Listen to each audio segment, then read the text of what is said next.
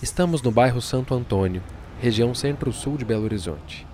Foram 18 dias de espera entre o pedido de entrevista e a manhã da sexta-feira, 7 de fevereiro. Na sala de uma agência de comunicação que cuida da gestão de crise da Baker, encontramos a diretora de marketing da cervejaria, Paula Lebos. Chegamos ao meio-dia, o horário combinado. Aguardamos uns 10 minutos e fomos levados ao encontro da Paula. Passamos pelo espaço onde trabalham jornalistas, publicitários e relações públicas, e lá no fim de um corredor, na última sala da agência, ela nos aguardava. Teríamos uma hora para fazer a entrevista, que foi acompanhada pela assessora de imprensa e por um estagiário que gravou tudo em vídeo, de acordo com a equipe de comunicação, para fins internos. E antes mesmo que a gente fizesse qualquer pergunta, a Paula disse: fatos foram acontecendo tão. A gente já está gravando, tá? Tá, não tem problema. Os fatos foram acontecendo tão. Ah,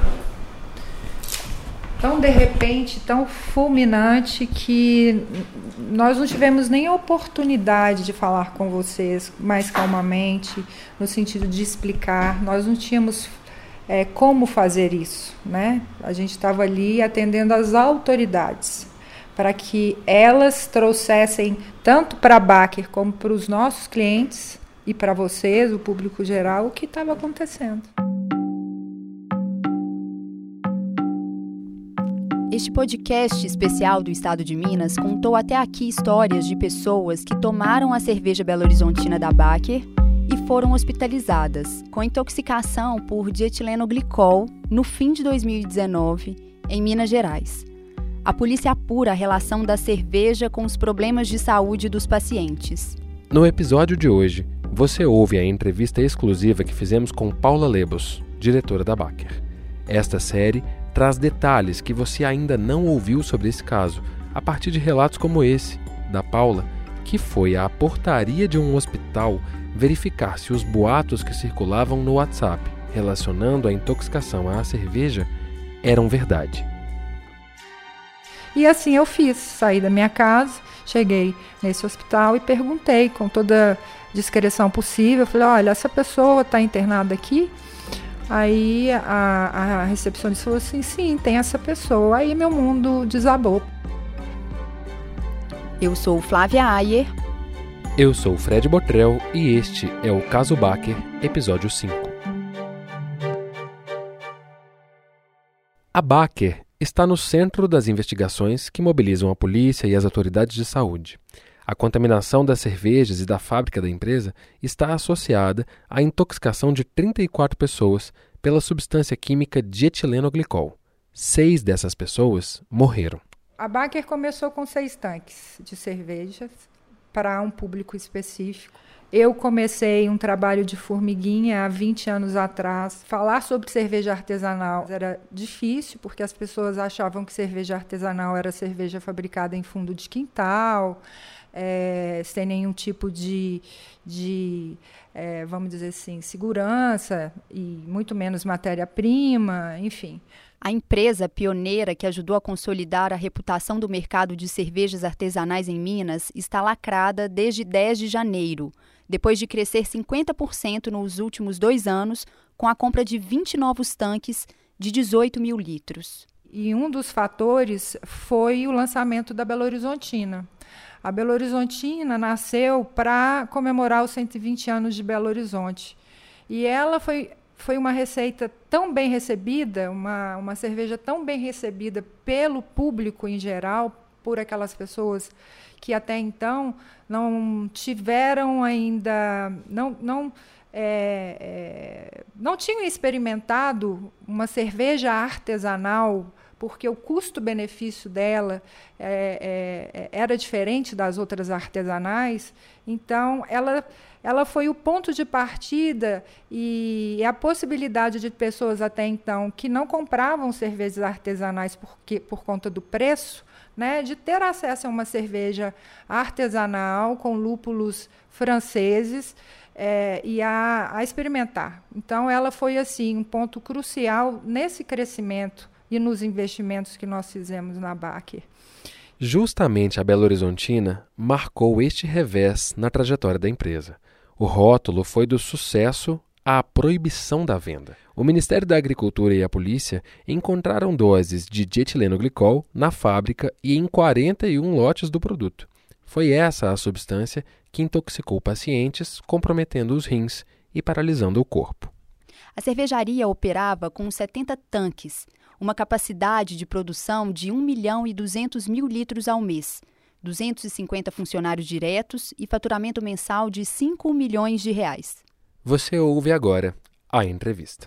Como é que chegou para você, né, essa primeira notícia de uma associação entre a intoxicação e a cerveja Belo Horizontina? Tudo começou com uma notícia via WhatsApp, vocês sabem disso, né? É, me parece que antes ou logo após o Natal, eu recebi essa, esse, esse WhatsApp, né? É através do meu comercial. O João Roberto chegou, eu acho que foi logo depois do Natal, se não me engano, porque o Natal foi entre meio a semana.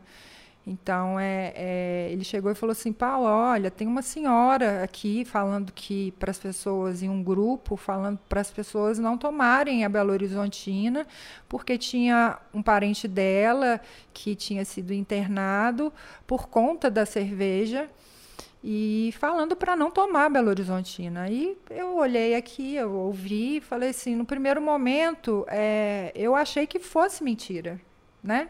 Por quê? Porque como assim? Como uma cerveja que a gente é, é, cuida com tanto carinho, uma marca que sempre prezou pela qualidade e, e o, o, o, nosso principal bem é o cliente, né?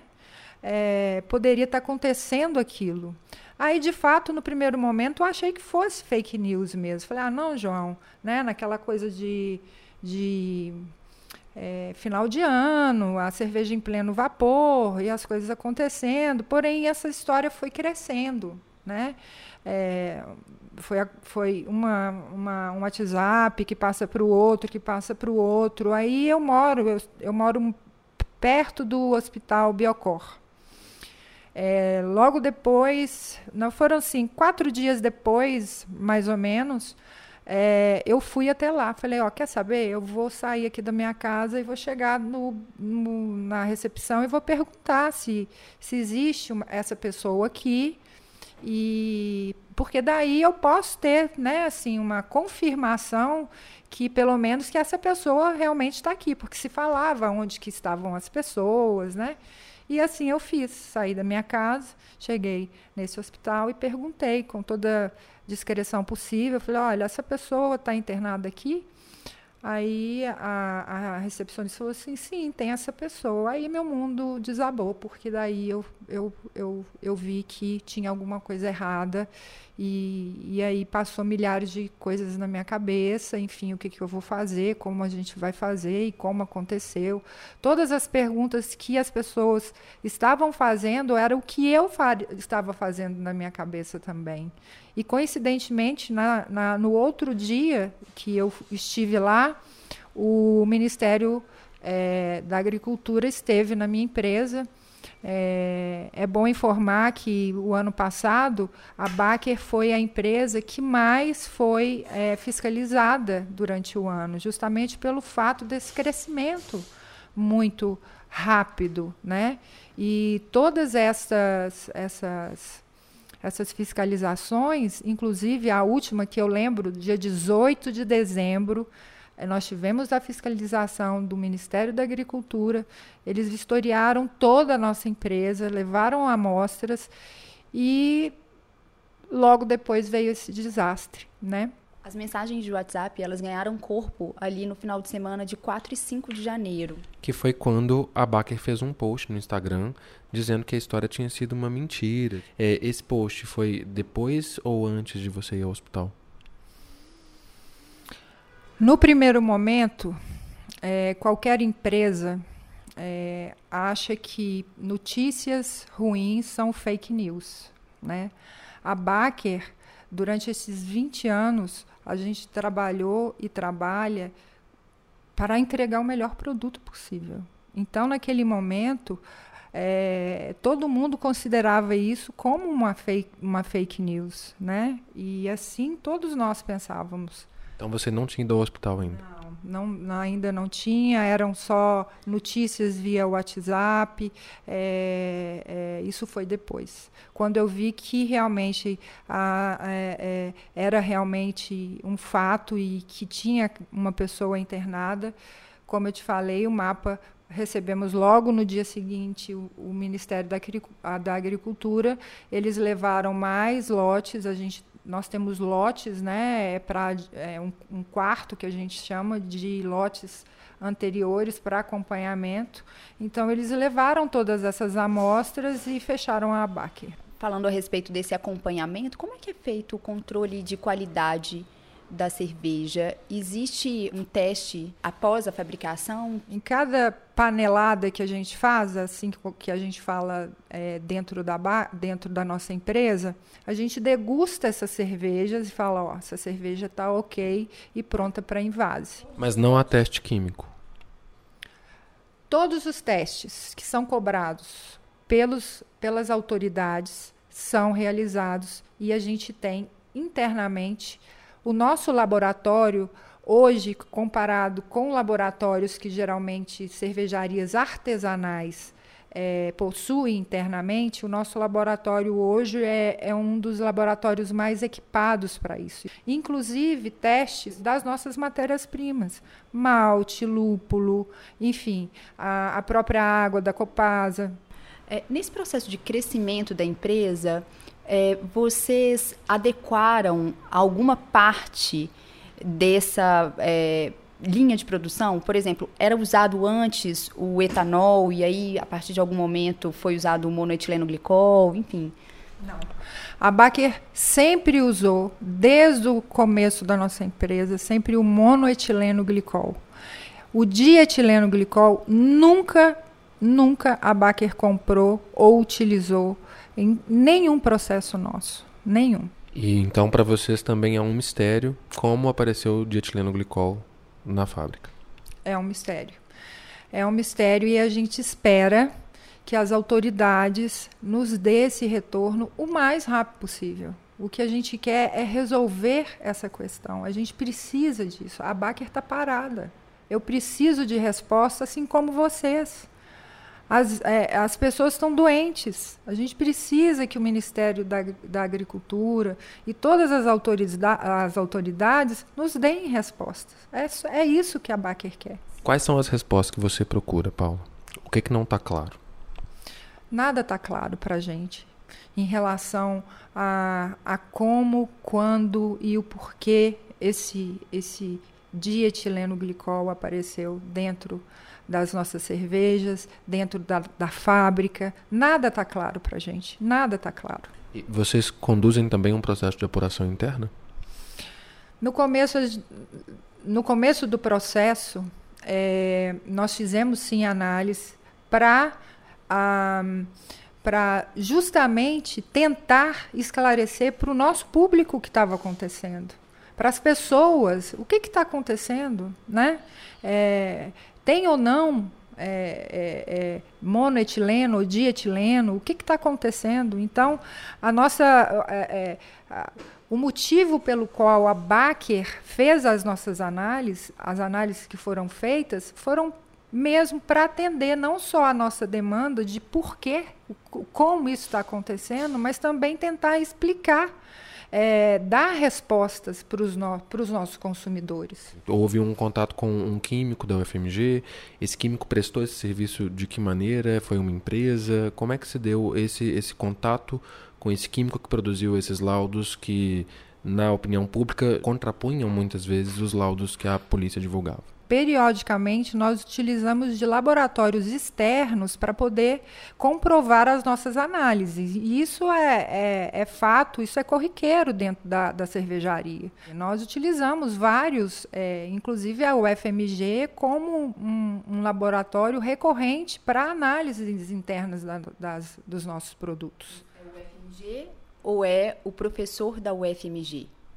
É o laboratório é, do professor Bruno Botelho, que está localizado dentro da UFMG. Então, é, como esse relacionamento é feito, eu não sei, mas a Baker sempre é, pensou e utilizou do laboratório do Dr. Bruno dentro da UFMG. Os informes da Baker sobre os testes destacavam um parecer do Departamento de Química da UFMG. A gente procurou a universidade sobre o caso. A UFMG esclareceu que a análise de amostras da cervejaria Baker está sendo realizada pelo professor Bruno Gonçalves Botelho, do Departamento de Química da universidade, por meio da prestação de serviço no âmbito do projeto de extensão Análises Físico-Químicas de Cervejas e seus Insumos, de responsabilidade desse professor. O produto gerado na prestação de serviço pertence à empresa contratante. A nota da UFMG diz, abre aspas, não configura vínculo com o ente contratante, nem do prestador de serviços, nem da instituição. Considera-se prestação de serviços atividades de transferência à comunidade do conhecimento gerado e instalado na instituição, como assessorias e consultorias, bem como cursos de extensão ou especialização. Fecha aspas. A nota também menciona a distribuição dos recursos, que em parte são destinados para a unidade acadêmica, em parte para a universidade e também para o autofinanciamento do projeto. Continuando a entrevista, a Paula falou sobre os planos de reabertura da empresa. Nós já temos um plano de ação de abertura.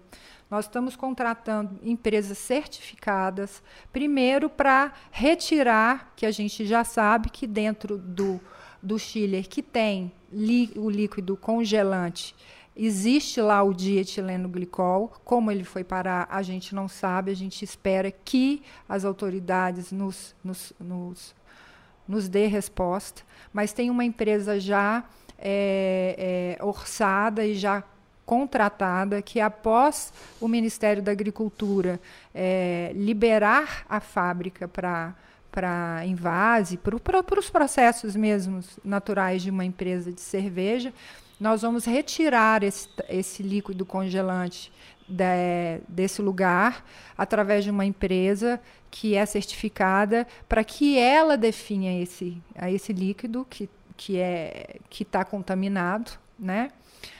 Em relação à abertura do, de cada tanque, cada tanque é, a gente vai pedir um fiscal do mapa que ele esteja também presente. É, após a retirada do, desse líquido que está lá, que provavelmente né, vai, vai acontecer a partir é, desses tanques que já estão liberados em relação a se tem ou não diomonetileno glicol.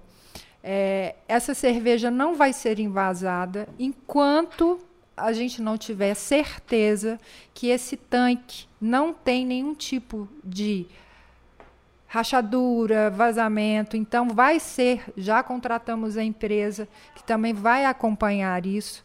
Essa empresa ela vai fazer o teste de estanqueidade do tanque, que é o que é, verifica né, se aquele tanque realmente está apto para receber cerveja e a pressão que a cerveja causa no processo de fermentação.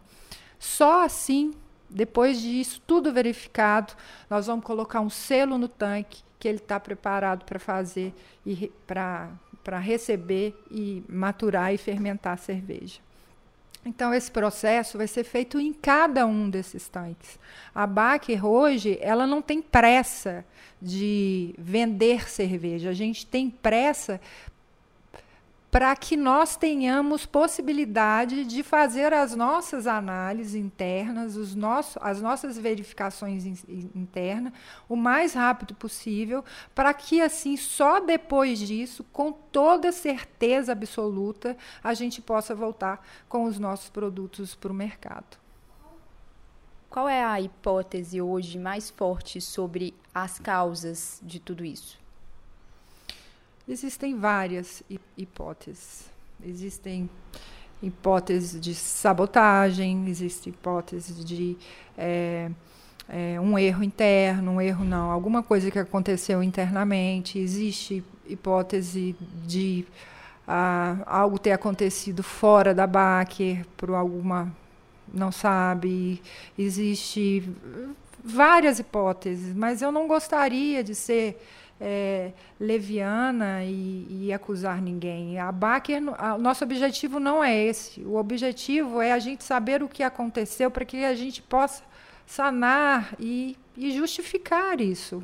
É, não seria possível, Paula, conduzir um processo de apuração interna, mesmo com os tanques lacrados, em termos de processo, em termos de conversa com os profissionais? É, por que, que essa, a, o lacre do tanque paralisa o processo e a BAC se apresenta numa posição de esperar que o inquérito resolva uma coisa que o consumidor pensa, mas meu Deus, a empresa não pode resolver uma parte disso? Não podemos, infelizmente, os nossos tanques estão, estão lacrados. Ah, existem partes da fábrica, inclusive onde tem o, o chiller com líquido congelante, está travado. Eu não, a Baker não pode fazer nada. Conversar com, com os profissionais ela não pode? podemos e é o que estão pedindo. A gente está implorando para que isso aconteça o mais rápido possível. Não, mas eu digo, vocês não podem conversar com os seus profissionais para buscar entender o que, que pode ter acontecido de errado no processo? Sim, o que, o que, as respostas que talvez a gente tenha internamente só podem ser, é, é, vamos dizer assim, provadas com a abertura do tanque com o acesso aos nossos equipamentos. Não tem como a gente adivinhar o que. Eh, por exemplo, para você achar é, um problema num tanque. Eu preciso abrir o tanque, eu preciso tirar é, a cerveja que está lá dentro e começar a fazer a, a, a, a, vamos dizer assim, o processo que uma empresa, eu não sei qual que é, mas é o processo de, de averiguação de se aquele tanque realmente está apto a, a, a, fabricar a cerveja. Isso, na verdade, quando a gente compra um tanque, quando uma cervejaria compra um, compra um tanque, esse certificado já vem. Nesse caso, não seria algo restrito a um tanque. E aí, bom, a gente começa já a ampliar um pouco esse olhar, né, frente aos problemas. Se aconteceu um vazamento, tá, é, um vazamento num tanque de 18 mil litros são 33 mil garrafas de cerveja, né? Então, assim, nós já, já fizemos várias, vários levantamentos do que pode ou não ter acontecido. Em algum momento vocês recorreram a uma substância diferente, justamente para poder chegar ao aroma da cerveja? A Baker nunca comprou dietileno glicol o que compramos e, o, e, as, e as notas fiscais é, que a cerveja, que a cervejaria usa e usou, foram entregues para a Polícia Civil e para o Ministério da Agricultura. Apurou-se que a empresa fornecedora adulterava o produto e fornecia para vocês também o dietilenoglicol misturado. A questão é como que isso foi parado dentro da cerveja. Isso. Isso também eu preciso que me respondam como que isso foi parar lá. E é o que a gente está cobrando das autoridades, que nos ajudem a descobrir como isso aconteceu. Tanto o monoetilenoglicol quanto o dietilenoglicol são substâncias tóxicas que não poderiam ter contato com a bebida, de acordo com a força-tarefa que apura o caso.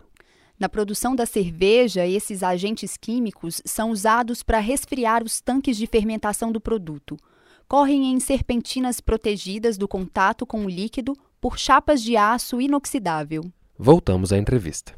Durante a investigação, chegaram a dizer sobre a quantidade de monoetileno glicol comprado pela empresa, que isso chamou a atenção do Ministério da Agricultura. Primeira oportunidade de de conversar sobre isso. A Baker comprou 20 tanques de 18 mil litros de, é, de cervejas durante esses dois anos. Então, há de convir que claro que iria aumentar a, a compra de é, monoetileno glicol. Quando a gente recebe um tanque, é, além é, é, desse processo comum, que seria de um galão para três de água, quando você recebe um tanque, existe aquele volume que, internamente na serpentina que você precisa de preencher. Né? Então, à medida que se chega tanque, a gente tem que repor esse, esse tanque né, de, de líquido congelante. Então, essa foi e é a justificativa desse aumento de compra de monoetileno glicol. Este líquido é dispensado em algum momento? Não. O monoetileno glicol ele é um, é um, um álcool. ele, o que, que acontece? Ele vai evaporando. À medida que vai evaporando, aquela caixa vai diminuindo a, a quantidade e aí vai se repondo. Mas a utilização desta água ou a reutilização desta água num processo de um novo mosto não é praxe. Mosto é o nome do líquido que vai dar origem à bebida nas primeiras etapas do processo cervejeiro, quando a água é misturada aos ingredientes em tanques de fervura. Não. Aquilo é uma é uma é um tanque para líquido congelante. Aquilo ali a gente sabe que existe o monoetileno glicol ali. Não tem como e a, e, a, e, a, e esse esse tanque ele é separado. Não tem como haver é, contato com a, as cervejas. As famílias das pessoas intoxicadas por dietileno glicol estão reclamando né, a respeito da demora da resposta da Baker, a respeito de suas demandas emergenciais, reclamando também de não terem sido procuradas pela empresa e até questionando essa orientação de que elas devam procurar.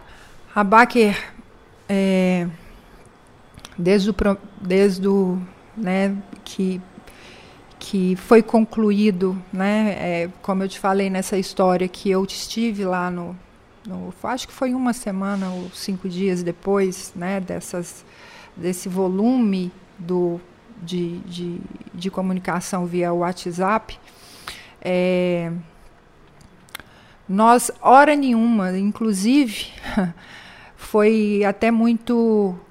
É, foi muito, foi muito triste para mim, foi muito difícil para eu chegar para todos os jornalistas que estavam lá numa coletiva dentro da Baker, sem saber ou não se realmente existia aquele líquido ali dentro, o que, que aconteceu. A primeira coisa que eu, que eu, que eu disse ali é para não beber de Belo Horizontina. Por favor, que ninguém bebesse a Belo Horizontina, que não esperasse né, ninguém chegar e falar, olha, sim, foi constatado, sabe? Porque a Baker, desde, desde quando nós começamos, como eu te falei, o, o que a gente tem de mais precioso é, são os, os nossos clientes. Como que a Baker, é, que preza tanto a, é, essa qualidade, né, é, o, o, o, estar junto com o nosso cliente, conversar com o nosso cliente, atender a pedidos dos nossos clientes, a gente ia fazer o nosso cliente adoecer? Colocar alguma coisa contaminante dentro desse, de algum produto nosso, isso não faz sentido. E colocar em jogo 20 anos de trabalho e muito trabalho que nós tivemos, sabe? E talvez colocar é, é, em jogo não só a Baker, mas o setor inteiro de cerveja artesanal, né? Então, a o que a gente pode fazer em, em, em, em relação às pessoas que dizem que estão doentes é um, é um, é, isso é um fato humanitário. É o que a Baker está fazendo. Sem antes saber se isso realmente é, é, foi culpa de, da, da cervejaria ou não. Mas, Paula, me desculpe, você diz as pessoas que dizem que estão doentes, mas as pessoas estão. Em alguns casos, as pessoas fizeram testes de sangue que foi encontrado dietileno glicol. Uma das pessoas que morreu foi feito na necrópsia, a necrópsia indicou o dietileno glicol, que também estava dentro da cerveja. Então, qual é a assistência imediata que a empresa dá para essas vítimas reais de um caso que elas, inclusive, preferem chamar de envenenamento?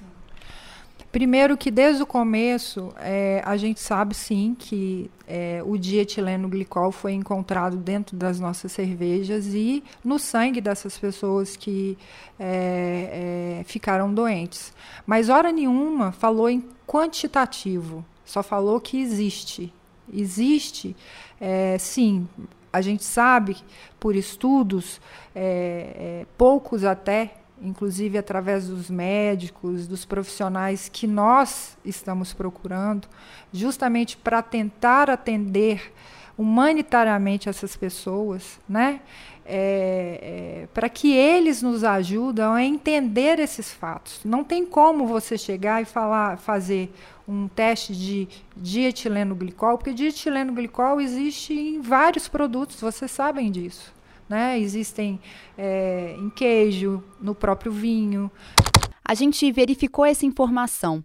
A Associação Brasileira de Enologia informou que na produção de vinhos, o resfriamento dos tanques é feito com uma composição de água e álcool. O dietilenoglicol não é e nunca foi usado na bebida. O Instituto Mineiro de Agropecuária informou que na cadeia produtiva do queijo não há a utilização da substância, e o Ministério da Agricultura informou que não é competência do órgão fiscalizar o uso de dietilenoglicol.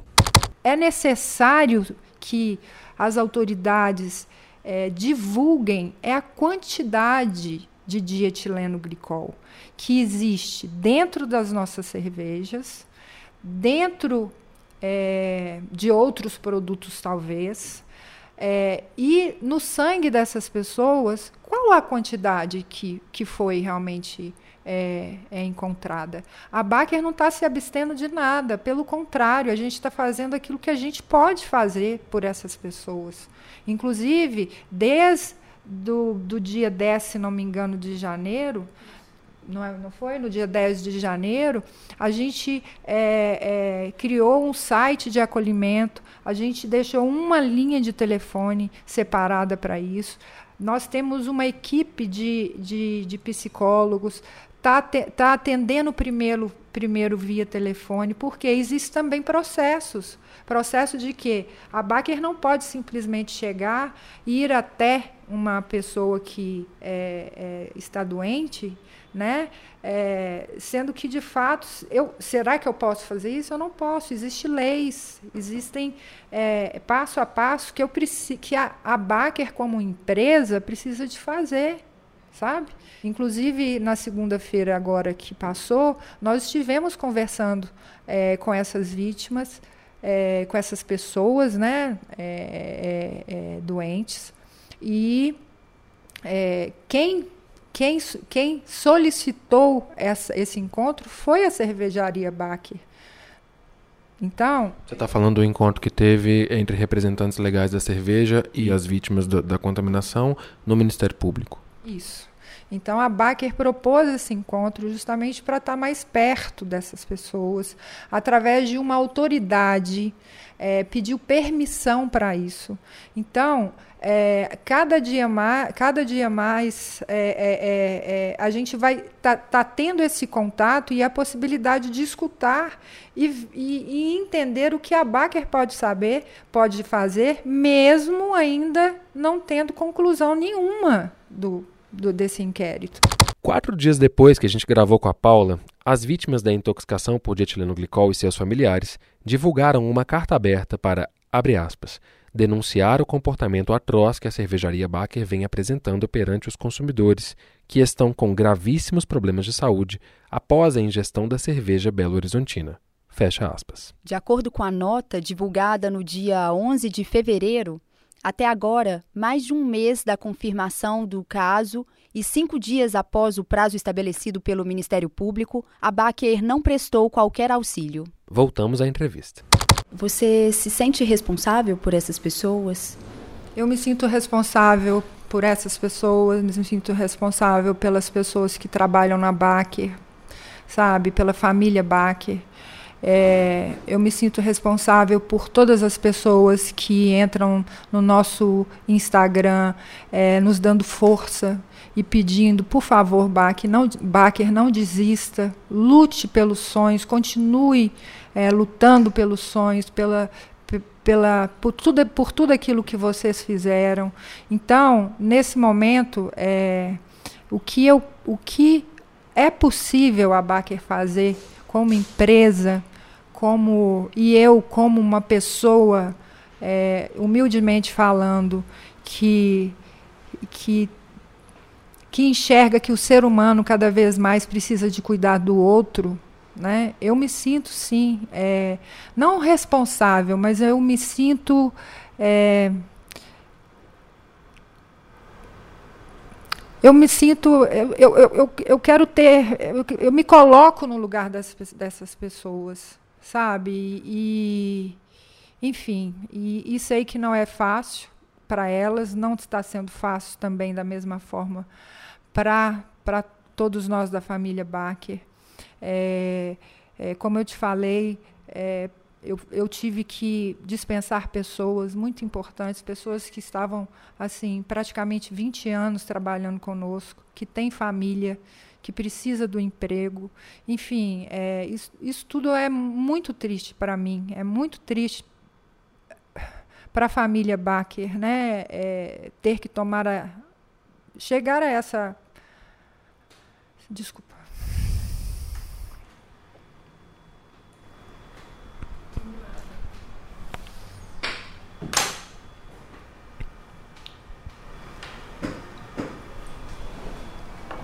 Desculpa, gente. E aí aparecem novos casos é, anteriores a essa janela de contaminação inicialmente investigada, casos que são é, do final de 2018, de, do início de 2019. Como que vocês receberam essa notícia e se isso também mudou o olhar dentro dos processos internos da empresa a partir da possibilidade de que isso esteja ocorrendo há mais tempo? Pois é, a cerveja que a gente faz hoje é a mesma que a gente fez durante esses 20 anos é, de cervejaria. Então, é, essa pergunta é, é, é, é, é o que eu preciso que as autoridades nos ajudem a responder, a descobrir o porquê e como isso aconteceu com os nossos produtos. Não pensaram em fechar a fábrica? Não. É a minha vida, né? São vidas que, que estão ali. No primeiro momento, a gente, a gente, como eu te falei, esse processo interno de dispensar pessoas, pessoas que já estavam conosco há muito tempo, mas mesmo assim elas saem de lá e falam: Paula, eu tenho certeza que eu vou voltar isso tudo vai ser esclarecido, a Baker vai voltar a funcionar. A gente sabe que vai ser um passo a passo, vai ser difícil, né? não vai ser um trabalho fácil é, é, para a cervejaria Baker, mas eh, nunca, nunca eu pensei em desistir, porque, como eu te falei, a Baker sempre prezou pela qualidade, pela, pelos nossos. A Baker, em, em, em menos de. em pouco tempo, nós ganhamos mais de 140 medalhas nacionais e internacionais, medalhas essas que dizem respeito à qualidade do produto. Né? Ano passado, nós fomos eleita a melhor cerveja do Brasil e, e depois, logo depois, a melhor cervejaria das Américas. Então, a gente, gente, isso é, isso é, isso, isso é inexplicável o que está acontecendo a maioria das pessoas que estão internadas, elas consumiram a cerveja na época, é, compraram na Black Friday consumiram na época do Natal. Queria saber se na família de vocês, vocês consumiram a cerveja Belo Horizontina e se continuam bebendo das cervejas da BAC, mesmo depois do fechamento da fábrica a Belo Horizontina foi e na, foi a cerveja mais vendida da cervejaria. Ela significa, em 100% de, de, de produção, 55% era de Belo Horizontina. A minha família toma cerveja, toma todas as cervejas da Baker, os meus filhos tomam as cervejas da Baker. Hoje não. Hoje é, eu estou fazendo o que a autoridade tem, tem solicitado mas de forma nenhuma eu eu é eu tenho eu teria né é, é, vamos dizer assim qualquer tipo de problema ou de tomar as nossas cervejas. Porque eu sei da qualidade e eu sei é, de tudo que nós fizemos e fazemos para que o, o melhor produto chegue na casa dos nossos clientes e na, na, minha, na, na, na casa da minha família. Tá bom? Obrigado. Eu que te agradeço. Viu?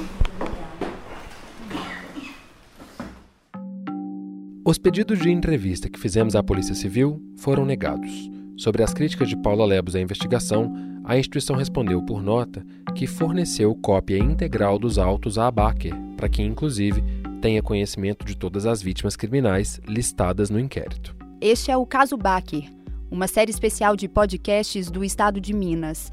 No nosso próximo episódio, você vai ouvir casos de pacientes sem diagnóstico anteriores ao período investigado pela polícia. Nosso entrevistado bebeu a cerveja em maio do ano passado e ficou no hospital até janeiro deste ano. Este episódio teve produção, roteiro e edição de Fred Botrel e Flávia Ayer, e trabalhos técnicos de Luísa Rocha. Até o próximo episódio.